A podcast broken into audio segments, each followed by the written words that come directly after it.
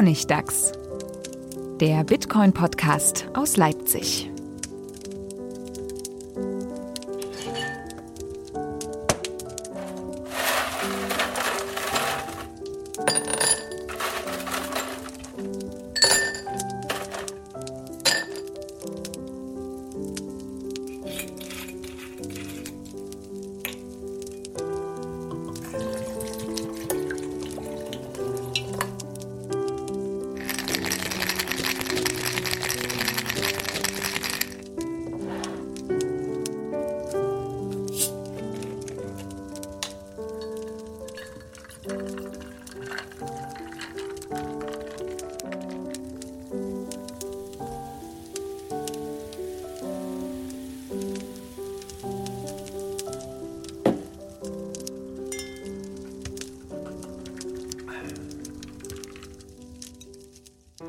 Herzlich willkommen zur vierten Folge vom Honigdachs, dem Bitcoin-Podcast aus Leipzig. Wie immer mit Manuel, Stefan und mir, Friedemann. Heute zu einem ganz praktischen Thema und zwar, wie und wo kann man Bitcoins kaufen oder auch verkaufen? Wie kommt man an Bitcoins, äh, wenn man mal Lust hat, in das System einzusteigen? Und ich will eigentlich gleich zu Anfang mal von euch wissen, wie seid ihr an eure ersten Bitcoins gekommen? Ich habe die damals bei Mt. Gox gekauft, bei dem guten alten Mt. Gox. Ich habe äh, Geld nach Japan überwiesen. Es hat eine ganze Weile gedauert, glaube ich. Und dann habe ich tatsächlich einfach bei Mt. Gox Bitcoins gekauft. Und wann äh, war das ungefähr? Äh, das war, glaube ich, noch 2011. Äh, ist schon eine Weile her. Also. Und hast du sie rechtzeitig da runtergeholt? Die ersten ja, damals. ja, aber als Mt. Gox implodiert ist, hatte ich auch Bitcoins. Da wollte ich gerade welche verkaufen. Und ich hatte sie, glaube ich, sogar schon verkauft. Ich hatte das Geld immer noch auf Mt. Gox, als Mt. Gox untergegangen ist. Ja. Okay, über eine Börse, wie ist bei dir, Manuel? Das war bei mir genauso 2011. Da gab es auch eigentlich nur Mt. Gox. Genau. Mit ominösen Konten in UK oder Japan. Also das war noch eine völlig andere Zeit als heute. Ah. Ich, ich habe nämlich heute überlegt und äh, tatsächlich habe ich meine ersten Bitcoins gemeint selber. Und ich finde das gerade wow. ein bisschen lustig, dass ich als Sozialwissenschaftler mit euch beiden Technikern hier der Einzige bin, der die Bitcoins selber errechnet hat. Wann hast du Bitcoins gemeint? Äh, Ende 2013. Da konntest du Bitcoins meinen? Wie hast du das gemacht? Das war, ich habe ja, ich, mein, mein Einstieg in Bitcoin war ja, dass ich einen Radiobeitrag für äh, die Jugendwelle vom Deutschlandradio gemacht habe. Da ging der Preis so hoch gerade und da habe ich gesagt, also alle werden gerade reich mit Bitcoins im Internet, das will ich auch und habe quasi, der Versuch war, ähm, ich versuche das jetzt selber mit so einem Mining. Habe mir so einen kleinen USB-Miner gekauft und USB-Hubs und einen Raspberry Pi und so USB-Lüfter, das Ganze. Das zwei Wochen über Silvester laufen lassen und habe am Ende sogar mehr Strom bezahlt, als, als rausgekommen ist. Aber es war halt für mich kein Verlustgeschäft, weil ich für diesen Beitrag Geld bekommen habe. Aber, äh, aber das war trotzdem toll, weil die, die allerersten Bitcoins, die ich hatte, sind wirklich durch äh, Mining entstanden. Und das ist eigentlich ein ganz schöner Einstieg, so rückwirkend. Wobei, da muss ich sagen, das habe ich auch gemacht. Meine ersten drei Bitcents habe ich auch selbst gemeint, noch damals auf einer CPU der Rechner lief eine Woche und war unheimliche Stromkosten. Und ich glaube, als der Kurs bei so 1000 Euro war, da war ich ungefähr auf Break-Even mit diesen 3 Cent. Aber es ist toll. Ich, ich fand das damals großartig, dass auch wenn das irgendwie bei der fünften Nachkommastelle war, dass da auf einmal was entstanden ist, was ich, was ich in der Wallet auf dem Rechner gesehen habe. Ähm, dass es das erste Mal war, dass ich digitales Geld quasi zur Verfügung hatte, wenn auch nicht viel. Ja, das, das kann man vielleicht kurz damit abhandeln. Heutzutage meinen ist eigentlich keine Option mehr, es sei denn, man hat schon wahnsinnig viel Geld. Also du brauchst ein paar Millionen Invest Investment, du brauchst Experten und du brauchst Strom, den du deutlich günstiger kriegen musst, als man ihn in Deutschland kriegen kann. Ja, ja.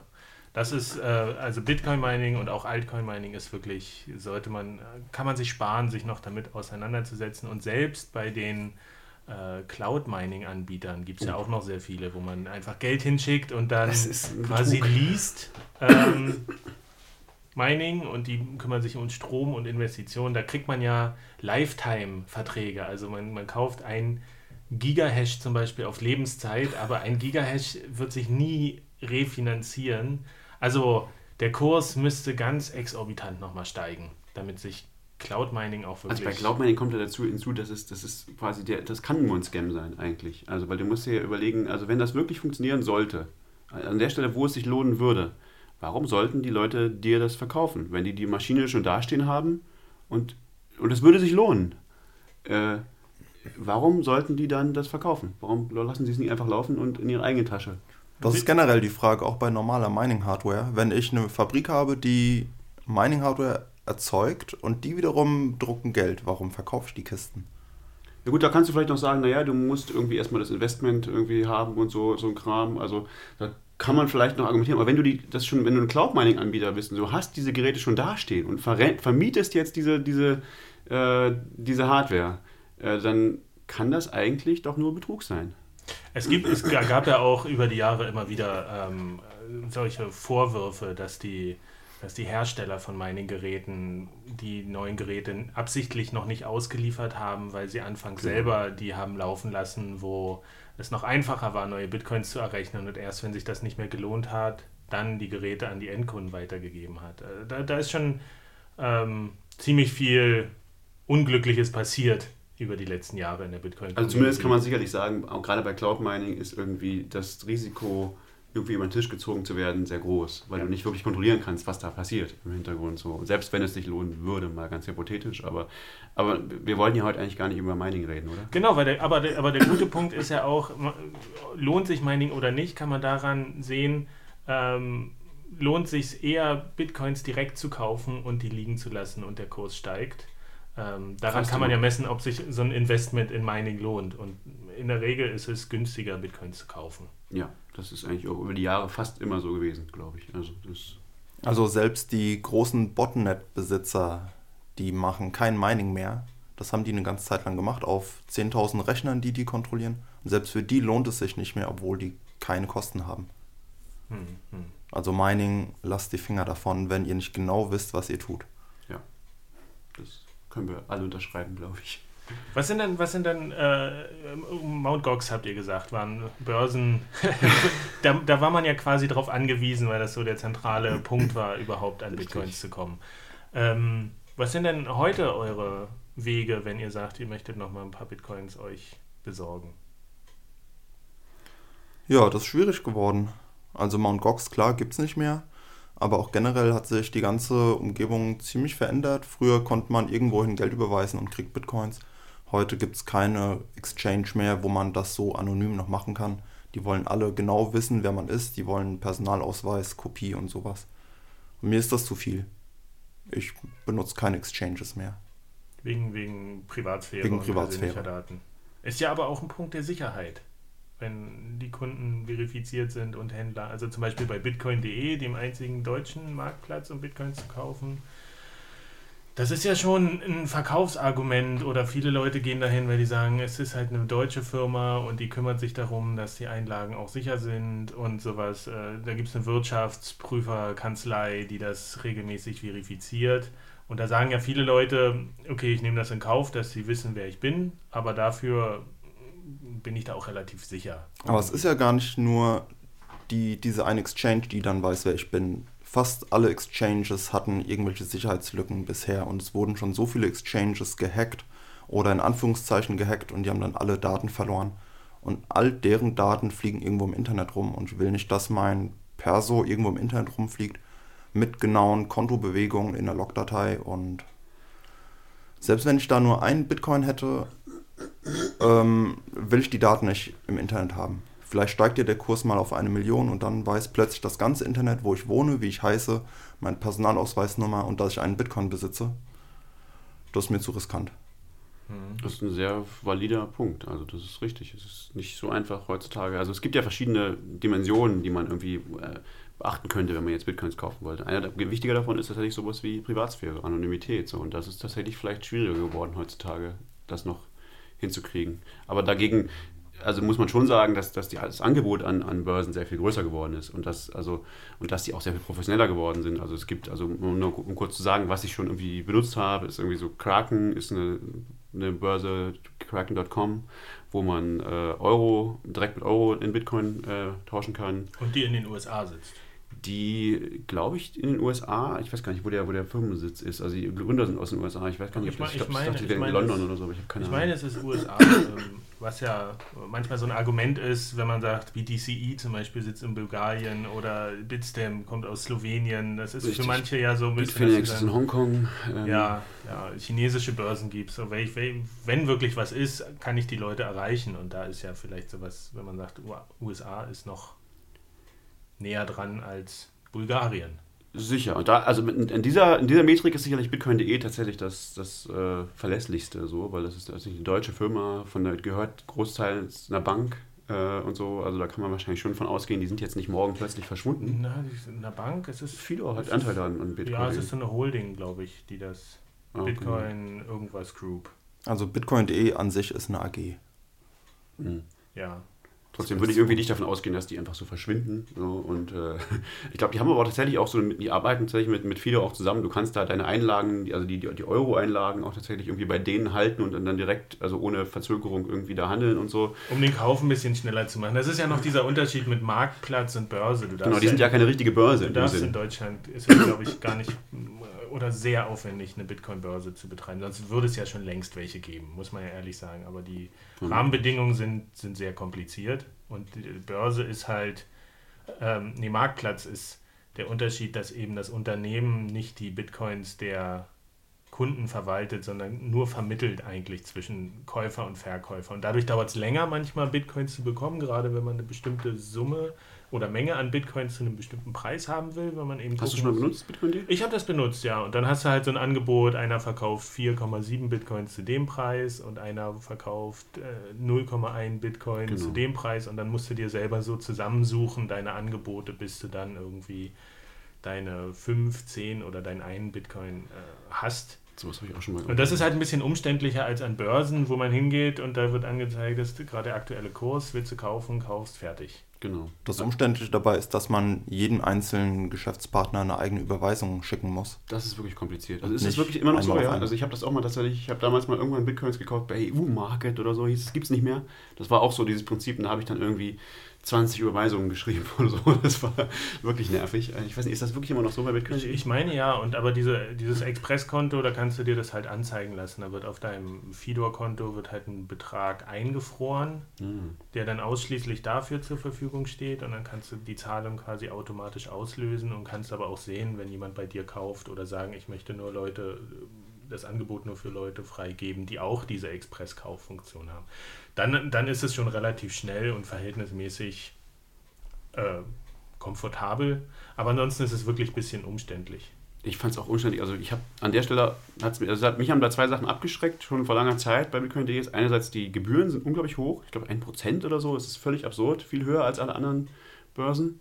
Und dann haben die auch so, du musst, die haben, hatten zumindest damals ein ganz furchtbar kompliziertes Registrierungsverfahren, so mit, mit Postident und so ein Kram, wo du dann irgendwie zur Post laufen musst und irgendwie was unterschreiben und äh, hatte ich einfach keine Lust drauf. Aber äh, vielleicht ist das so, wenn man nicht besonders technikaffin ist und gerne so die Sicherheit von deutschen Institutionen hat, dann ist das vielleicht der beste Weg. Also ich meine, ein Prozent ist jetzt, kommt auch an, um wie viel Geld es geht, aber es ist wahrscheinlich auch nicht, macht jetzt nicht so viel aus. Es und die Frage ist, Post, ist dir Postident lieber oder dass du deinen äh, Personalausweis 1 scannst und genau. verschlüsselt mit einer Mail äh, gute irgendwie Frage. nach Osteuropa schickst. Sehr gute Frage. Also, dann ist vielleicht der Weg zur Post manchmal doch ähm, der cleverere. Aber es ist eben, es ist eben keine Plattform, wo man traden kann das nicht, und, ne? und viel, viel Gewinn dabei macht. Also An- und Verkauf von Bitcoins, um daraus Gewinn zu erzielen, ist eben auf so einem Marktplatz äh, das ist vielleicht aber auch nicht unser Thema heute hier, ne? Also wie man traden, zum Traden, also da würde ich dann eher irgendwelche chinesischen Börsen, die haben 0% Zins, äh, äh, Gebühren oder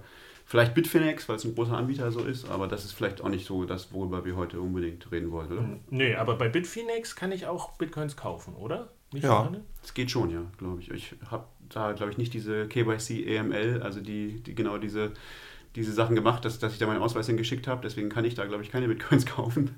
Ja. Äh, aber Also man, geht das. man kann ganz normal kaufen und verkaufen. Man kann ohne namentlich bekannt zu sein, aber nicht Euros oder Dollars hochschieben oder runterbekommen. Genau, das war's. Ich habe da schon mal Bitcoins, glaube ich, verkauft und wieder gekauft oder irgend sowas. Ja. Ich weiß nicht, das geht, glaube ich, ohne sich ans, äh, anzumelden. Das soll auch so bleiben, laut Aussage der, der Chefs, dass das ohne äh, Know Your Customer und Anti- Anti-Money Laundering. Dafür stehen Da diese ist es Abkürzungen. KYC und AML. Anti-Money Laundering. Anti-Money Laundering. Wie heißt sowas auf Deutsch? Geldwäscheprävention oder Genau, sowas. ja. Ne? Und Postident. oder, oder Kenne Video- deinen Kunden. Oder Videoident, wobei. Ähm, genau, also Bitfinex kann man nutzen, wenn man Bitcoins schon hinschickt. Anonym, dann kann man auch anonym da irgendwie ein bisschen agieren. Dann kann man da irgendwie so Lotto spielen und kaufen und verkaufen und gucken, steigt der Kurs oder fällt er. Die haben auch Optionen und so, ne? Da kann man auch Optionen. Also Die haben recht viele Optionen an, an so Trading-Tools. Optionen haben die auch, ja.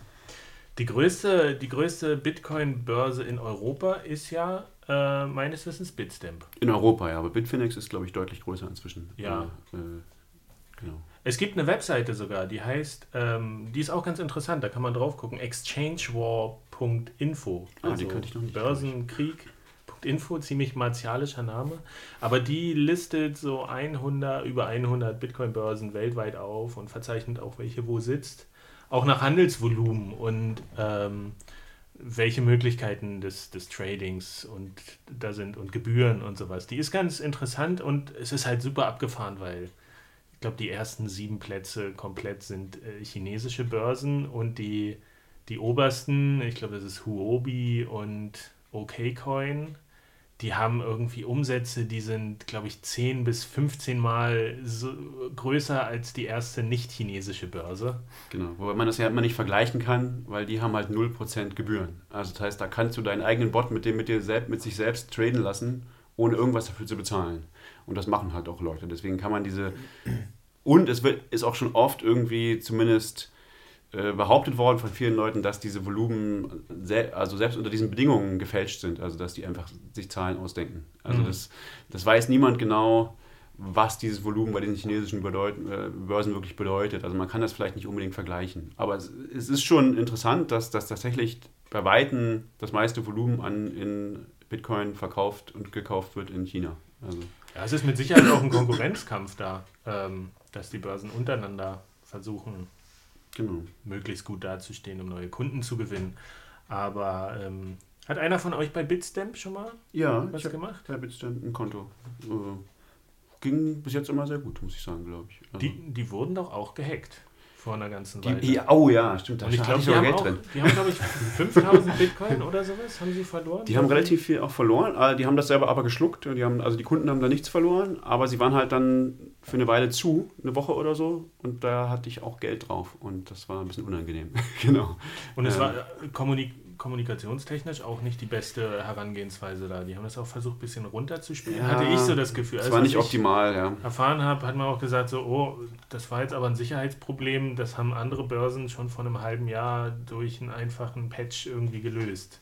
Das weiß ich nicht, was das Sicherheitsproblem Ich glaube, die hatten keine, hatten die Multi-Signature schon und Two-Factor Authentification. Na, Two-Factor wäre ja was für die Kunden. Also das, das Ja, aber du musst es ja auch anbieten als oder kannst es Ja, aber daran lag der, standardmäßig der Hack nicht. Also der, die haben halt deren, deren, äh, deren Hot Wallet gehackt. Also es war jetzt nicht irgendein Ja. Kundenaccount, was die gehackt haben. Also das, ähm, was, wie, woran das jetzt genau lag, dass das tatsächlich, also das kann einfach passieren. Also es ist halt wirklich einfach eine sehr, sehr schwierige Sache, sicherheitstechnisch eine, eine Börse zu betreiben. Also wenn du eine, eine gro- große Anzahl von Bitcoins auf dem Live-Computer, also hot haben willst, online haben willst, dann kannst du wahrscheinlich das so viel Aufwand betreiben, wie du willst. Äh, Du kannst das Risiko nicht auf Null drücken, dass das irgendwie mal gehackt wird. Das ist wahrscheinlich einfach unmöglich. Das ist ein Punkt, der auch sofort immer kommt, wenn man über, wo kann ich Bitcoins kaufen, spricht. Nämlich, was mache ich mit den Bitcoins danach? Klar, äh, man sagt immer, ja, auf keinen Fall auf den Exchanges liegen lassen auf der Börse, das ist viel zu riskant. Würde ich auf keinen Fall machen, ja. Ja, ja, das, das sagt sich so leicht. Aber wenn der Durchschnittsrechner so und so viele Viren hat, so ungefähr, dann ist der Rechner zu Hause vielleicht noch unsicherer als die Börse. Naja, dann sollte man unseren ersten Podcast hören, wo es um Wallets geht, oder? Da haben wir doch darüber gesprochen, wie man da sowas. Äh, Paper Wallets. Also es gibt ja eine Menge Optionen. Und es, man kann, meiner Meinung nach, kann man sogar äh, irgendwelche, es gibt sogar ähm, Hosted Wallets, also Leute, die das für dich machen, deine Bitcoins verwalten, die okay sind, denen ich vielleicht vertrauen würde. Das sind aber nicht unbedingt die, gleichen wie die Exchanges. Also da würde ich nicht unbedingt die gleiche, also es gibt Leute, was weiß ich, wie Sapo oder Coinbase vielleicht, denen würde ich eher zutrauen, meine Bitcoin, auf meine Bitcoins aufzupassen als Bitstamp oder Bitfinex. Oder Bitcoin.de. Oder Bitcoin.de. Die halt eben auch. Ich weiß nicht, wie, die, wie da bei denen die Versicherungslage ist, wenn bei denen wirklich jemand die ganzen Bitcoins klauen würde. Äh, bin ich nicht sicher. Den würde ich zumindest auch noch mit am meisten vertrauen. Weiß ich nicht, ob ich denen in Sachen äh, Sicherheit vertrauen würde, so sehr. Also wirklich äh, Sicherheit dagegen. Ich würde ihnen vertrauen, dass sie nicht bösartig sind und nicht einfach abhauen mit deinen Bitcoins. Aber ob sie nicht gehackt werden können und du dann dumm dastehst, das weiß ich nicht, ob ich denen da gut vertrauen würde. Ich halte die nicht für so kompetent wie, wie die anderen äh, großen Bet Bewerber, also die internationalen. Es ist halt auch ein bisschen die Frage, über welche Summen von Bitcoins reden wir hier. Klar. Also ta tausende Bitcoins, das, ist- das ist ja utopisch, sich heute die noch zu kaufen irgendwie. Ähm, null, alles was unter einem Bitcoin ist, da kann Kannst man auch schon mal, kannst du auf dein Handy tun, kannst du auch bei einer Börse liegen lassen, ist der selber. Sicherheitsstandard. Aber alles, was vielleicht über ein Bitcoin ist, sollte man sich dann schon Gedanken machen, wenn man die jetzt auch nicht im täglichen Gebrauch irgendwie einsetzt, sondern sagt, ich will die haben und vielleicht ergibt sich mal was, dann eben zum Beispiel in eine Hardware-Wallet zu investieren oder eine Paper-Wallet sich zu erstellen. Einen Vorteil sehe ich dann doch noch bei bitcoin.de, obwohl ich die selbst gar nicht nutze. Äh, in Deutschland ist so, wenn man Gewinn aus Bitcoin kaufen und verkaufen erzielt, dann muss man den versteuern. Außer man hat diese Bitcoins länger als ein Jahr besessen, dann muss man den Gewinn nicht versteuern. Das lässt sich im Zweifelsfall wahrscheinlich besser nachweisen, wenn die auf bitcoin.de liegen, weil ist eine deutsche Firma. Ich vermute, da langt dann auch ein Screenshot, den man ausdruckt. Ich denke, das wird auch bei einer anderen, bei einer internationalen Börse reichen, wenn die schicken dir ja auch. Also, da, also ich, ich denke, das kriegt man schon hin. Die werden beim Finanzamt schon im Ernstfall auch Englisch verstehen. Also Das ist halt, alles was ich weiß, war da das große Problem, wie wird überhaupt nachgewiesen, welcher Bitcoin bei dir in der Wallet ein Jahr liegt und welcher nicht. das ist wohl egal.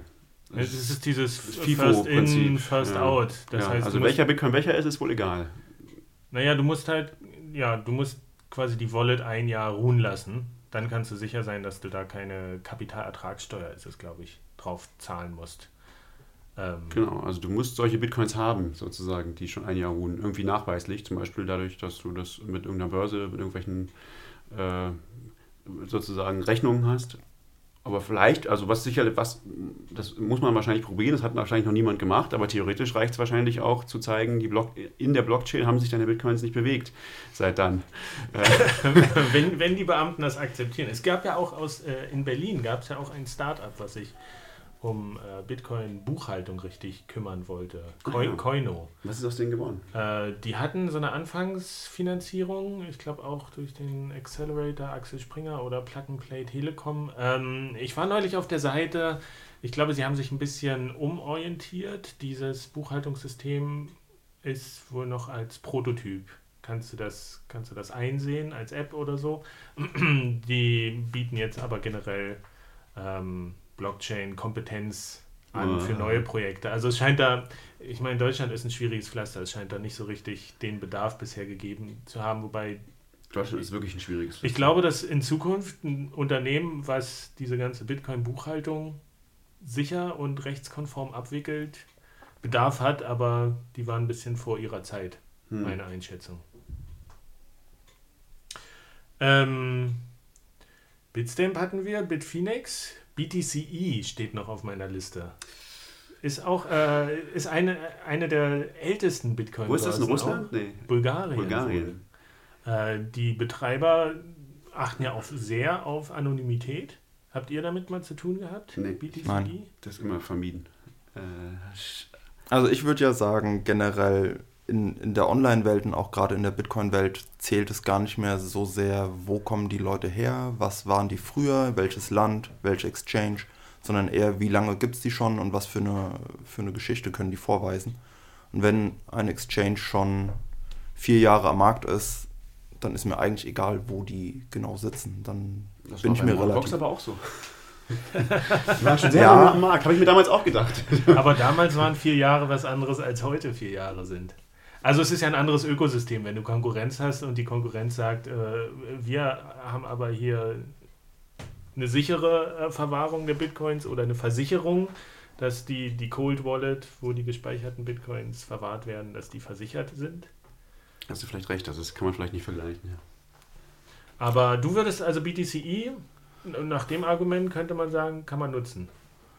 Hm, ja, ja. Ich habe die halt damals genutzt, ähm, weil beim Mining von Bitcoin automatisch noch Namecoin mit gemeint wurde. Noch so ein Altcoin, der heute nicht mehr so wirklich relevant ist, aber der, der fiel einfach zufällig noch mit ab. Und es war aber schwer, sich so eine eigene Wallet auf dem Rechner da zu installieren. Ähm, und deswegen habe ich einfach bei BTCE so ein Konto eröffnet. Namecoin-Konto und da ist es dahin geflossen. Es war nie so viel, dass ich das Auszahlungslimit erreicht hätte. Aber ähm, das fand ich damals ganz praktisch, weil es gibt ja heute auch viele andere Coins irgendwie und man, man will sich ja den Rechner und sowas nicht mit, mit Wallets zu ballern. Ähm, und manchmal ist so eine Börse dann schon erstmal ganz praktisch. Oder nicht? Ja, BTC ist, glaube ich, einfach dafür bekannt, für so Altcoin-Sachen halt. Die größeren Altcoins kann man da, glaube ich, handeln. Ne? Also deswegen habe ich das auch noch nie so richtig. Aber ich glaube nicht mehr so viel. Also das ist jetzt nicht so eine große Altcoin-Börse wie, was ist eine große? Poloniex. Es gibt nur noch eine, glaube ich. Es gibt, also es gibt noch In den USA Bit, sitzen die Bit. Bittrex, glaube ich, oder so. Äh, das ist so ein bisschen das Problem. Also Altcoins, die, die, es gibt so ein bisschen die Befürchtung, du kannst bald keine Altcoins mehr handeln, weil es keine Börsen mehr gibt, weil die alle irgendwie ganz mysteriös verschwinden. und, oder gehackt werden oder was auch immer. Das letzte war ja jetzt Cryptsy, was gerade untergegangen ist. Hm. Ähm, ja, aber ich glaube, genau, ich, ich meinte, im BTC ist, glaube ich, so ein Altcoin-Dings für, für, für große, bekannte Altcoins. Also nicht, du kannst jetzt da nicht irgendwie irgendwelche ganz, ganz schräge Sachen handeln, Ja, glaube ich, aber ja 500, 600, wie viel Altcoins auch aber immer. wahrscheinlich Litecoin und äh, Ethereum oder so, keine Ahnung. Hm. Ähm, Dogecoin, Dash, äh, so die großen. Genau, äh, zu Kraken, das hatten wir vorhin schon mal erwähnt, dass es für Euro vielleicht eine ganz gute Option ist, weil da kannst du halt, äh, bei den meisten kannst du das nicht, die haben halt wahrscheinlich den größten Euro-Marktplatz, also wo du direkt gegen Euro handeln kannst. Ja, Ähm, die, die, ganz kurz, die kooperieren doch auch mit der Fidor Bank, oder? Ich Das kann sein, die Kraken und haben. äh, Fidor Bank, die hatten auch mal diese große Idee einer Cryptocurrency Bank. Das ging mal durch. Und die Stimmt, haben auch ja. diese Website Mhm. cryptocurrency-bank.com, die führt zu Fidor Bank. Ah ja. Äh, ist übrigens eine Münchner kleine Bank, ähm, die sich auf Digitales spezialisiert hat. Aber ich glaube, die arbeiten auch mit äh, Kraken zusammen und deswegen haben die vielleicht auch die Möglichkeit, da das mit Euro abzuwickeln. Kann sein, dass es daran liegt, weiß ich nicht. Aber die haben das von Anfang an angeboten. Also das ist auch eine komische Marktnische, aber ich weiß nicht, ob die überhaupt Dollar handeln. Äh, Die sind auch relativ klein dafür, dass die eigentlich die Webseite relativ professionell ist von denen und so und, und die äh, relativ bekannt sind auch. Äh, es gab in letzter Zeit so ein paar Red Flags, so ein paar Sachen, wo man gedacht hat, "Hä, naja, vielleicht doch nicht mein Geld auf cracken lassen. Also, weil die hatten irgendwie so, auf Twitter haben die sich so, einen- so einen Krieg mit, äh, wie heißen denn die, diese DDoS-Protection-Firmen, da gibt es doch eine so eine große, Cloudflare? Cloudflare, glaube ich, ich weiß nicht genau, einer von denen, die haben die halt, die waren halt deren Kunden. Äh, und äh, dann waren die halt eine Weile offline und dann haben die sich halt, das war halt, dann hat, hat Kraken bei, bei Twitter sowas gepostet wie, ja, was soll denn das? Die, äh, Cloudflare schützt uns nicht mehr, also Cloudflare hat einfach uns abgeschaltet und dann hat Cloudflare halt gewusst, ja, ihr habt seit fünf Monaten eure Rechnung nicht bezahlt, wir haben euch 20 Mal angerufen und ihr habt eure 200 Euro Rechnung einfach nicht bezahlt. äh, und das haben die, das ist natürlich, wirkt schon sehr unprofessionell, wenn man dann sowas auf Twitter austrägt. Äh, das, da, und man fragt man sich dann, naja, können die wirklich ihre 200 Euro Rechnungen gerade nicht bezahlen für ihre DDoS-Protection?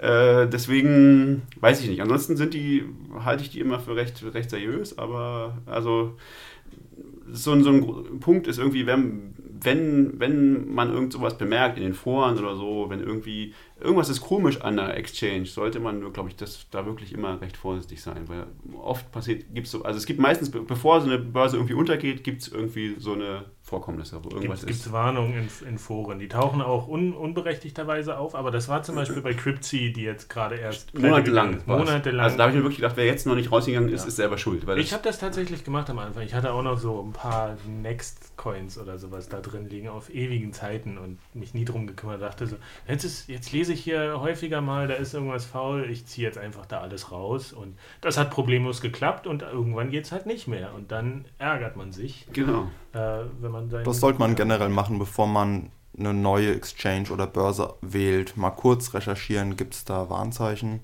Gibt es die schon länger am Markt? Gibt es irgendwie aktuell Probleme? Also das beste Warnzeichen, äh, was, man, was gab es ja bei Mongox auch und das gab es jetzt bei Cryptsy auch wieder.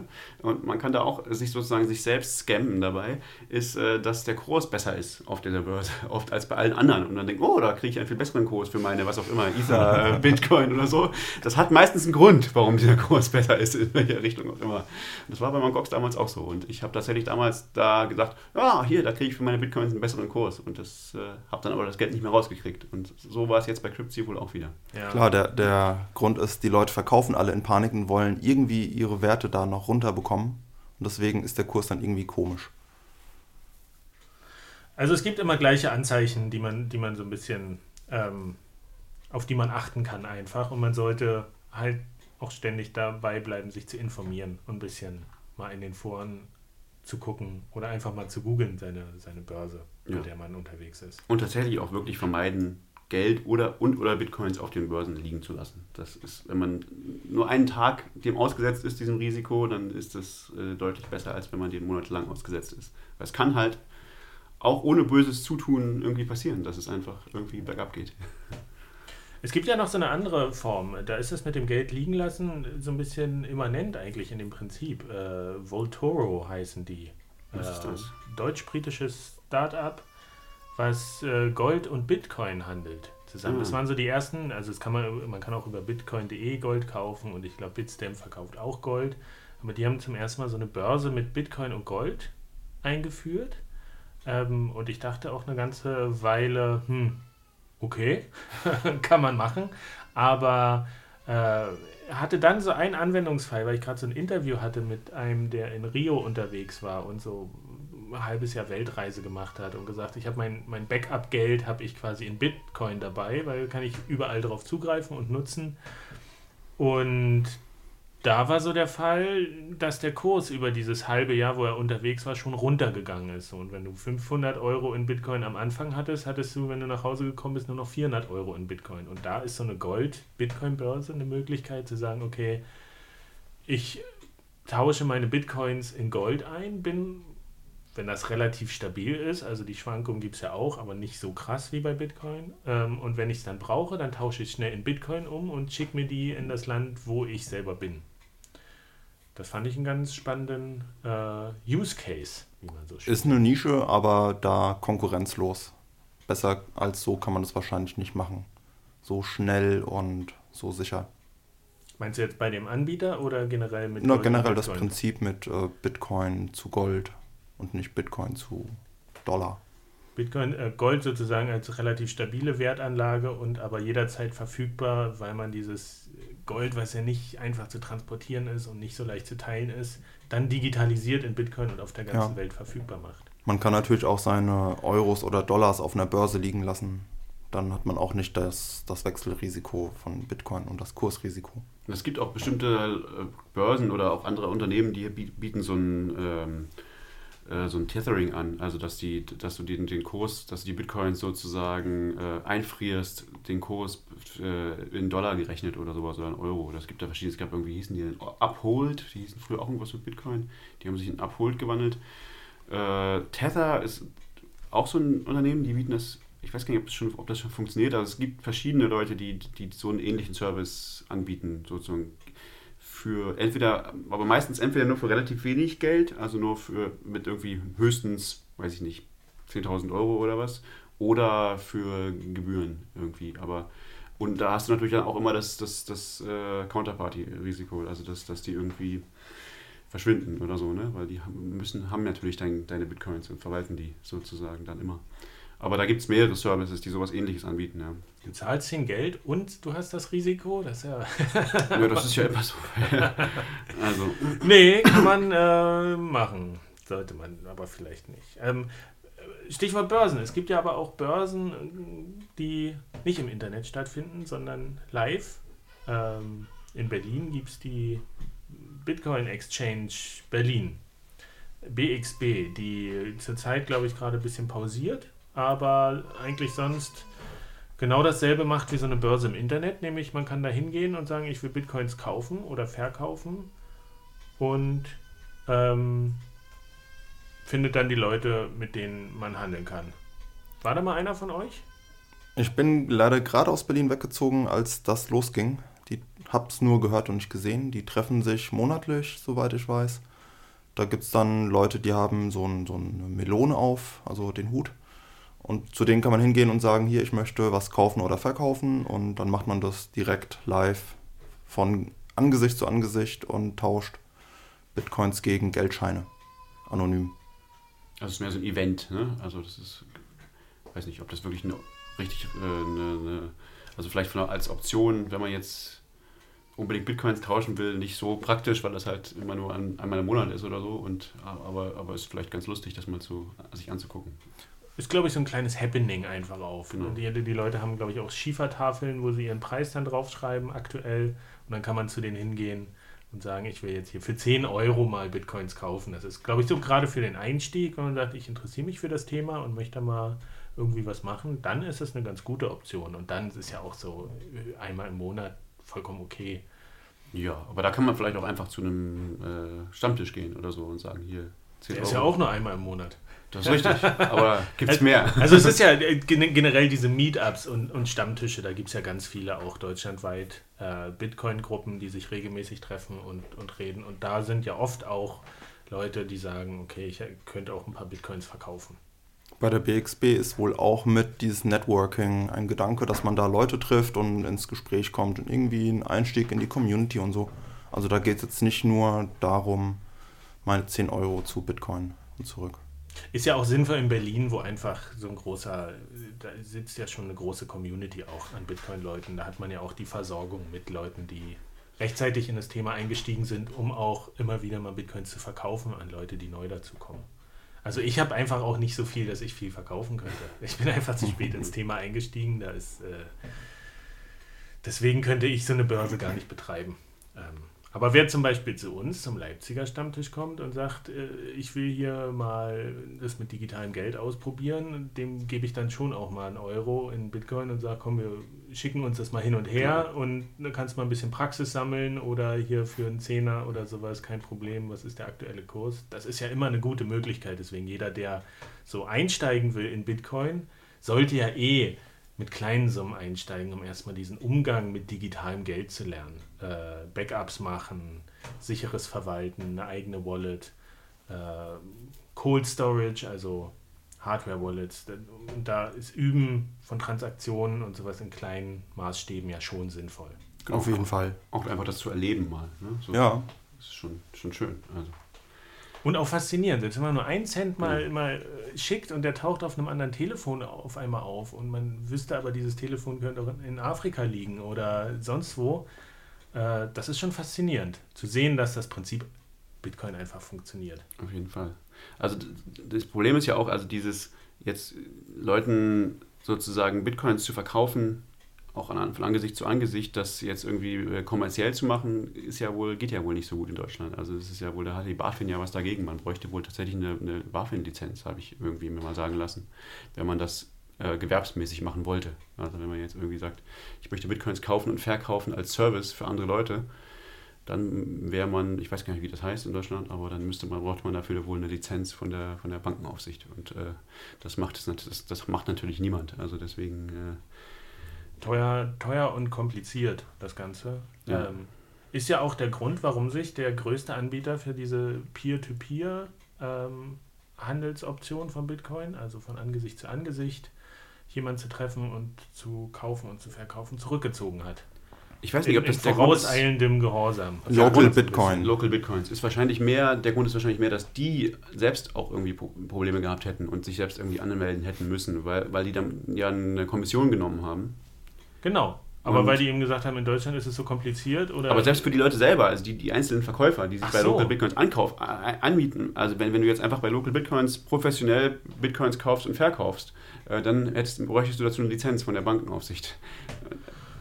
Ja, da ist immer auch die Frage, wo geht professionell Klar, los und, und privat. Also, mhm. also, um das nochmal kurz zu erklären, Local Bitcoins ist eigentlich eine Plattform im Internet. Haben die eine eigene App auch? Ja, oder? Bestimmt.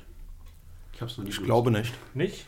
Auf jeden Fall kann man da einfach ein Gebiet angeben. In unserem Fall wäre es jetzt Leipzig und es würde dann listen Angebote von Verkäufern, die sagen, ich habe hier Bitcoins, verkauft die zu dem, zu dem und dem Kurs und dann kann man einfach Kontakt zu denen aufnehmen. Man schreibt den an und vereinbart, okay, wir treffen uns um 12 am Hauptbahnhof und dann machen wir unsere Transaktion. Und die Plattform Local Bitcoin kriegt dann 1% Gebühren oder so. Und es ist ja ein echtes Erfolgsrezept. Ähm, also dieses Geschäftsmodell, ich glaube, ganz am Anfang haben viele Leute gedacht, haha, ist ja lustig. Äh, schöne Idee aus Finnland, aber das wird ja weltweit super krass genutzt. Ist das aus Finnland? Das ist aus Finnland, ja. Tatsächlich? Ja. Ah, Ähm, das wusste ich gar nicht. Ich war dabei im Room 77 in Berlin, als der Jeremias diese Plattform uns erzählt hat, hier, ich habe da was programmiert und ich dachte echt, also sowas Beklopptes, da geht doch niemand hin. Wirklich? Ich, ich habe mal geguckt, äh, die haben so eine eigene Statistik. Ich weiß nicht, wie verlässlich die ist, aber die, die sagen, wir sind in zwei, f- zwei, über 250 Ländern vertreten Über und 250? in knapp 13.000 Städten. gibt's Nur nicht in Deutschland und. Nordkorea. ja, so, so, in, so In so New York etwa. auch nicht. Und New York. Und das ist halt auch äh, ganz spannend, weil die gibt auch Statistiken heraus. Ähm, und jetzt, wo der Rubelkurs so runterging, äh, der geht ja schon seit ewigen Zeiten runter, sieht man aber, dass die Nachfrage auf Local Bitcoins nach der lokalen Währung Rubel ganz exorbitant gestiegen ist. Äh, das ist so ein, einer der wenigen Indikatoren, wo man so sehen kann, wie sich wie, wie Bitcoin Traktion aufnimmt in Russland. Ja, es gibt immer wieder so, so Statistiken, wo man sieht, jetzt ist Local Bitcoins, das Volumen hat sich in der letzten Woche verdoppelt in Russland, aber auch in Brasilien gab es das schon, in Venezuela glaube ich schon, also immer wieder so, wo, wo man irgendwie dann, das ist wahrscheinlich so ein Zeichen, dass die lokale Wirtschaft irgendwie Probleme hat. Dann, dann gehen diese Local Bitcoins äh, Volumen nach oben, ja. Also generell Local Bitcoins war meine Lieblingsplattform, um damals Bitcoins zu kaufen oder zu verkaufen. Und wenn es um größere Beträge geht, dann kann man ja vielleicht auch ins Ausland fahren. Wie gesagt, Local Bitcoins gibt es überall auf der Welt, außer Deutschland und New York und Nordkorea. Wobei bei Nordkorea bin ich mir gar nicht so sicher. Es ist halt, ähm, man muss schon ein bisschen aufpassen, dass man äh, sich nicht strafbar macht der Geldwäsche. Weil wenn du größere Summen tauscht, ich glaube, ich, ich weiß nicht, wo die Grenze liegt, 10.000 Euro. Ist, wenn ich das privat mit jemandem Es- tausche, es ist das ein Problem, ja? Also zumindest in den USA wurden da Leute schon hochgenommen und genau deswegen, weil die Summen einfach zu groß waren, die sie da von privat zu privat Ähm, da gibt es ähm, in Deutschland keine Regelung. Solange ich meinen Gewinn regulär versteuere, darf ich mit meinem Geld machen, was ich will. Ah ja. Du Okay. darfst es halt nur nicht, du darfst halt nur nicht äh, gewerbsmäßig Bitcoins handeln. Ja klar, es geht um, um das eigene Geld. Genau, aber Aber wenn du sagst, du fährst ins Ausland, äh, musst du das ja auch deklarieren, wenn du, glaube ich, mehr als 10.000 Euro mit dir führst und sagen Im- wir in im- die Schweiz Im fährst. EU-Ausland, Ja, okay, EU Schweiz ist nicht, nochmal Sonderfall. das in der EU ist. Ich glaube, du musst, wenn du, wenn, wenn du einreichst, ich habe mal so eine Zolldoku gesehen, die haben gesagt, die haben immer gefragt, haben sie Bargeld oder Wertgegenstände von mehr als 10.000 Das ist klassisch, Euro? aber ist es, wenn ich jetzt nach Tschechien fahre oder nach sagen Österreich. Wir, Frankreich, Österreich, ist es auch so? Ich weiß es nicht. Nee, die Quintessenz ist, man sollte sich darüber informieren, weil Ja. sonst könnte es passieren, dass man eben doch Probleme kriegt, weil es gibt ja bestehende Gesetze hierzulande. Und, Durchaus. und, und ein weiterer Tipp ist ja noch, ähm, weil auch das aufge, äh, schon vorgekommen ist, dass eben Leute mit Bitcoins und Bargeld irgendwo hingegangen sind und dann ähm, der Verkäufer sich als Schlägertruppe ähm, entpuppt hat, die gesagt haben, so wir, wir nehmen, hätten beides gerne und du gehst mit nichts nach Hause. Ähm, da ist ja der Tipp, sich einfach an öffentlichen Plätzen zu treffen, wo man Du hast, Manuel, du hast es ja schon mal ein paar Mal gemacht, oder? Local. Also ich hatte immer gute Erfahrungen, es waren nette Leute. Im Zweifelsfall setzt man sich noch in einen Café und quatscht über Bitcoin. Aber kannst du vielleicht ein paar Sachen dazu sagen, so Best Practices, was sollte man Also- tun, was sollte man nicht tun? Generell, ich vermute, es gibt weniger als fünf Fälle weltweit, wo sowas passiert ist. Echt, ja? So wenig. Also irre wenig. Und wenn man ein bisschen Vorsicht walten lässt, also zum Beispiel sich nicht nachts an der Tankstelle treffen, sondern tagsüber am Hauptbahnhof zum Beispiel, wo viele Leute rumlaufen. Tankstellen sind sehr gut videoüberwacht. Das stimmt, okay. Tagsüber Tankstelle mit Videoüberwachung ist vielleicht gar keine schlechte Idee. Und ähm, natürlich kann man auch bei Local Bitcoin oder anderen Plattformen gucken, was ist das für ein Anbieter? Hat der schon viele Transaktionen gemacht? Ist der schon lange angemeldet? Ähm, so ein Bewertungssystem gibt es ja immer. Ja, und das Also- ist auch echt von Vorteil. Ja, das ist absolut wichtig bei Bitcoin. Also es gibt, wie gesagt, es hilft, ja, gesagt, Local Bitcoins müsste man ja jetzt ins Ausland fahren. Es gibt allerdings auch noch, äh, noch Alternativen in Deutschland. Also was mir jetzt einfällt, ist Mycelium oder Mycelium. Das ist so eine App, äh, die wir auch schon als Wallet empfohlen haben. Die hat eben so einen, so einen Marktplatz eingebaut. Da kann man auch äh, Käufer und Verkäufer suchen. Und das geht auch noch, glaube ich. Also das geht noch, das ist komplett dezentral. Da gibt es niemanden, den die BaFin irgendwie äh, ärgern könnte. So ist wohl das Konzept von Mycelium. Die zahlen ja auch, man zahlt ja auch keine Gebühren dann an. Ich glaube schon, oder? oder? Zumindest hatten sie erstmal vor. Ich bin nicht sicher, äh, ob man nicht Gebühren zahlt. Aber wenn, dann sind sie auf jeden Fall sehr niedrig. Aber ich, äh, ich glaube, sie hatten das auf jeden Fall mal vor. Ich bin auch nicht sicher, ob die da nicht auch äh, theoretisch eine Lizenz brauchen würden, aber sie sind natürlich nicht in Deutschland äh, und äh, sagen, na, wir bieten nur diese Software an. Aber also die genauer, also eigentlich äh, bieten die ja auch Server an, die dann die Software bespielen. Also so sicher bin ich nicht über deren legalen Status, aber das ist ja nicht, und nicht das Problem des Kunden unbedingt. ähm, genau, dann gibt es noch Bitcoin-Treff. Deutsche Plattform, die so ein bisschen eingesprungen ist.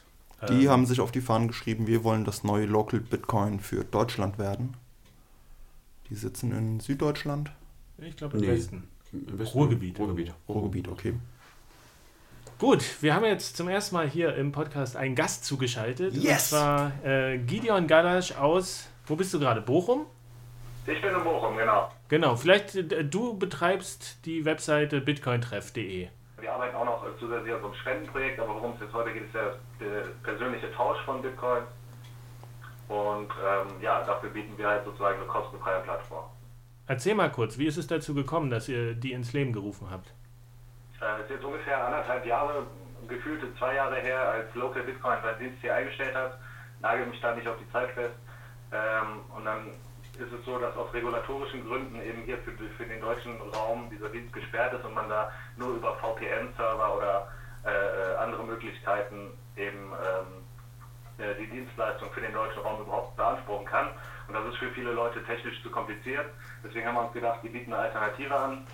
Ähm, um es weiterhin zu ermöglichen, hier in Deutschland halt eben auch äh, sich persönlich zu treffen und Bitcoin zu tauschen. Aber ihr verdient kein Geld damit? Nein. Also es ist ursprünglich so geplant gewesen, dass wir dort auch Werbung drauf schalten. Ist allerdings die, äh, der Rücklauf, die Resonanz jetzt nicht dementsprechend, dass man sagen kann, da wird Geld mit verdient. Wir haben die ein oder andere kleine Spende. Ich denke, Friedmann, da kannst du auch ein Lied von singen. äh, mit der Korrespondentseite. die sind da sehr zurückhaltend, die Leute, aber es ist okay. Also wir haben das aus Überzeugung gemacht. Ich muss auch sagen, dass mal als kleines Feedback, das ist einer der häufigsten Links, äh, die auf meiner Webseite angeklickt werden, beziehungsweise die Leute kommen sehr häufig über Local Bitcoins Alternative ähm, auf ja. meine Website und äh, werden dann wahrscheinlich auf bitcointreff.de weitergeleitet. Ja, wir, wir haben die, die mal so ein bisschen ausgewertet, die, äh, die, den Traffic. Das ist tatsächlich ganz spannend, wo das hingeht und wo das herkommt. Ähm, und es ist stetig langsam, aber sicher am Wachsen. Also es ist regelmäßig kommen Leute dazu wir machen jetzt auch nicht großartig Werbung dafür. Insofern äh, sehen wir das als eine ganz, ganz, gesunde Entwicklung und wenn das weiterhin so bleibt, dass Local Bitcoin hier keinen Service anbietet, dann ähm, denke ich, haben wir da auch noch viel Potenzial. Ähm, seht ihr euch denn da im rechtlichen Rahmen auf der sicheren Seite? Da ändern wir gerade was um. Ähm, lass uns da nicht ins Detail gehen. Es ist auf jeden Fall so, dass äh, wir hoffentlich Ende der Woche da auch zu 100% sozusagen auf der sicheren Seite sind. Wir haben im Moment noch so ein Nachrichtenfeature, was wir dann deaktivieren wollen, ähm, einfach um da sicher zu gehen. Und dann sind wir im Prinzip eine Art Forum, wo jeder sozusagen äh, äh öffentlich verkünden kann, äh, dass er Bitcoins handeln möchte oder tauschen oder, oder äh, kaufen. Und ähm, nicht mehr eben diese Funktion, dass wir sozusagen als äh, Kommunikationsdienstleister zwischen den einzelnen Parteien dort. Ah, okay. Also ist, sind, sind die Aussichten ganz gut, dass es nicht so eine der Seiten ist. Ich meine, es gibt ja viele deutschsprachige Seiten, die sagen, wir machen jetzt hier Bitcoin News oder wir machen günstigen Bitcoin-Verkauf und dann sind sie nach zwei Monaten wieder weg. Da haben wir es versucht, ja, über Werbung zu finanzieren. Ein Dreivierteljahr oder so sind wir jetzt schon am Start und ähm, ja, wie gesagt, es ist. Ähm, das ist eine, eine, Mischung aus Grauzone. Es gibt ja auch verschiedene äh, Ansichten darüber, aber wir wollen uns da eben, wir wollen ja auf die sichere Seite da und ähm, dementsprechend ändern wir das um. Wir haben stattdessen zum Beispiel noch ein weiteres Feature, wir möchten gerne äh, Meetups, also Treffs mit einbinden. Das ist auch jetzt schon möglich. Also wenn man bei den Kategorien schaut, dann gibt es dort Suche Bitcoin, Biete Bitcoin und äh, Meetup eintragen, um auf diese Weise halt vielleicht auch noch ein bisschen mehr äh, Verkehr, ein bisschen mehr Traffic zu erzeugen. Das heißt, äh, man kann da selber sein Meetup eintragen oder ihr habt eine Liste, Genau. wo alle aufgeführt Also, sind? ich hatte schon dran gedacht, so eine Übersicht der regelmäßig äh, etablierten Meetups sozusagen selber schon mal einzutragen, um äh, da so ein bisschen Volumen zu haben. Aber im Grunde ist der Gedanke, dass die äh, Meetup-Betreiber oder die Meetup-Veranstalter da selber ihre, ihre Treffen eintragen. Na, das müssen wir mal machen hier für Leipzig. Auf jeden Fall. Der ist ja, Ja, morgen. Oh, morgen. Morgen. Morgen ist der nächste. Ähm, Ach, morgen schon, ja, passt doch.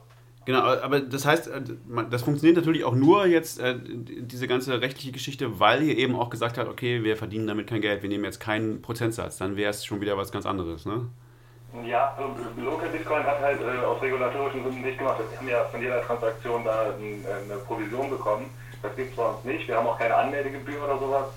Später, ich sag mal, wenn wir tatsächlich in Ufer vorstoßen, wo, äh, äh, wo, äh, wo es sich lohnt, sage ich mal, so Tausende von Usern das äh, entsprechend nutzen, da denken wir dann auch drüber nach, vielleicht so Premium-Listings oder sowas zu machen. Ne? Also dass man dann eben oben angezeigt wird für einen gewissen Betrag oder so. Aber das ist Zukunftsmusik und äh, ja, ist sozusagen äh, jetzt im Moment nicht aktuell. Also im Moment, und das wird auch erstmal so bleiben, denke ich, dass das Ganze kostenfrei bleibt.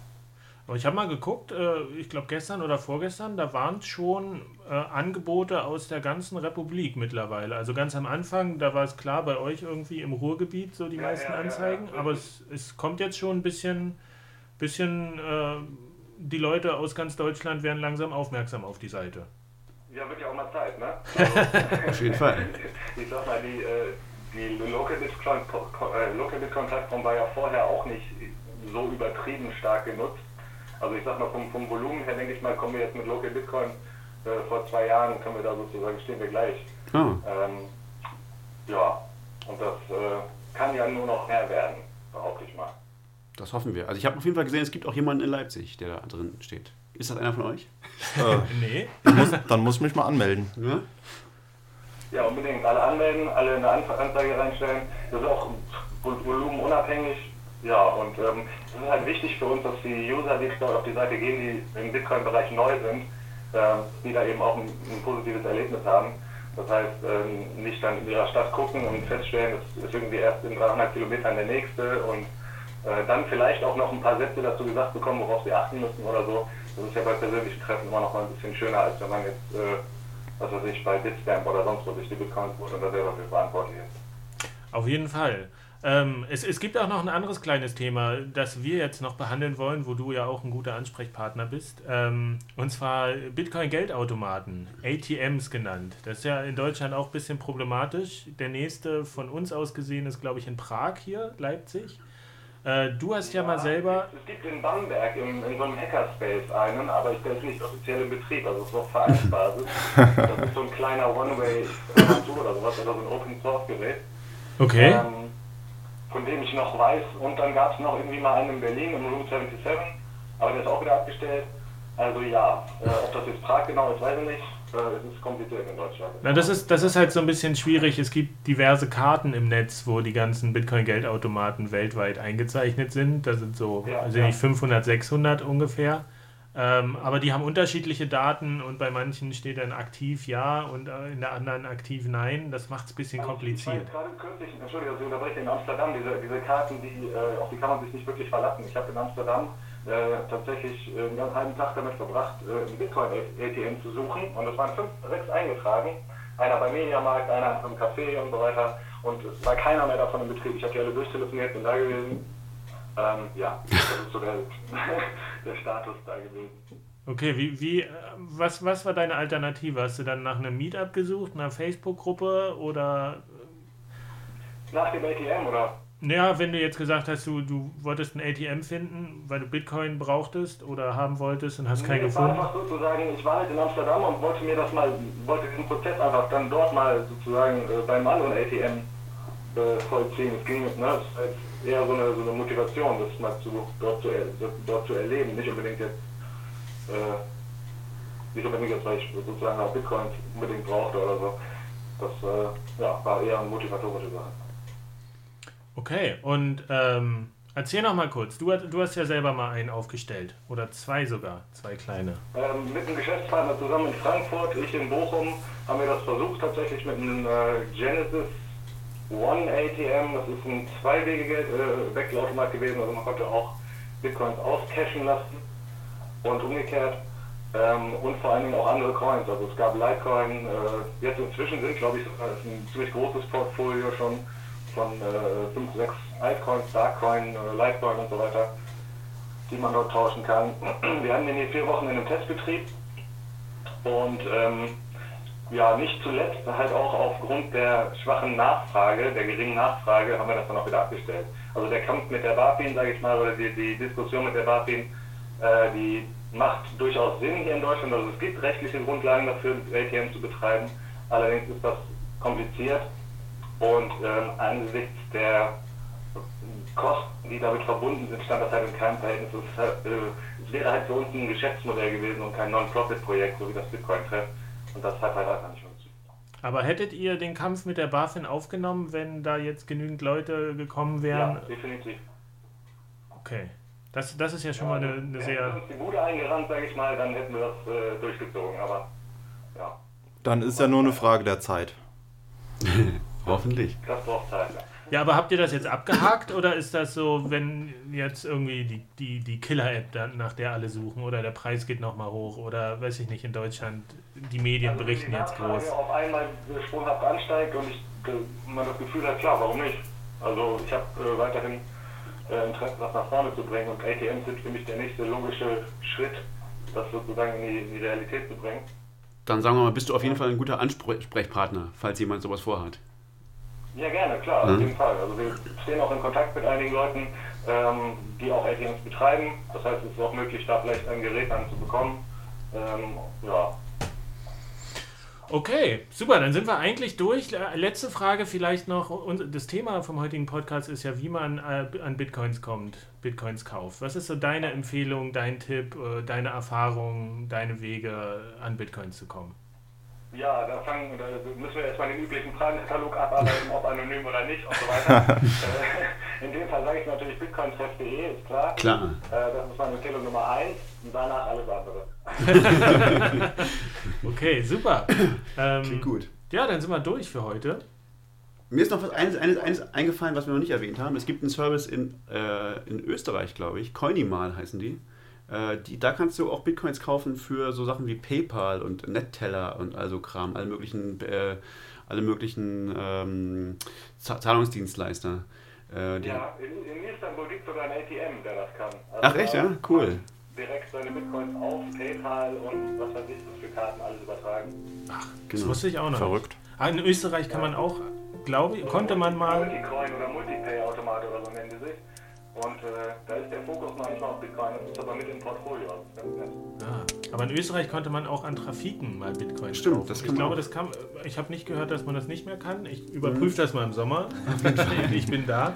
Also aber das ist auch ganz nett. Wie am Kiosk, wie man sich so einen Handy-Gutschein kauft, irgendwie Guthaben ja, fürs Handy, ja. kann man sich da Bitcoins äh, kaufen auch ja, anonym. Also wenn ihr noch irgendwelche Ideen habt, wie man Bitcoin-Treffen auch noch erweitern kann, gerne her damit. Also wir haben darüber nachgedacht, vielleicht auch so, so, so äh, Prepaid-Kartenmodelle da einzubinden oder so. Das wäre natürlich super. Ist halt die Frage, ob sich das lohnt. Also Prepaid wäre natürlich super cool, so eine Prepaid-Karten. Das, aber das ist halt wirklich so ein Ding, ich glaube, da sind die Margen halt so klein, dass das der Aufwand so groß, weil du mit so vielen Leuten reden musst, mit so vielen Vertriebsleuten. Das ist halt die Frage. Also da müsste man mal. Das ist gut. Super. Ein spitzen Schlusswort irgendwie. Dann cool, dass du nochmal dazu gekommen bist in unsere Runde. Äh, wir werden mal den Bitcoin-Stammtisch Leipzig eintragen auf Bitcoin-Treff. Jeden dritten Donnerstag im Monat, kann man hier nochmal sagen. Ja. Und Bochum, der ist übrigens äh, jeden dritten Dienstag im Monat, jeden dritten Dienstag. Also. Ah ja, also immer Dienstag dann zuerst nach Bochum und Donnerstag nach Leipzig. Dann zwischendurch. Das schafft man ja. ja genau. Die, perfekte Woche. Okay, danke äh, an alle Beteiligten. Danke, ja, bis mach's dann. gut. Ciao. Tschüss. Ciao. Tja, und wir sind eigentlich auch durch dann heute. Wir sind durch. Verschlüsselt eure Backups. Macht's gut. Tschüss.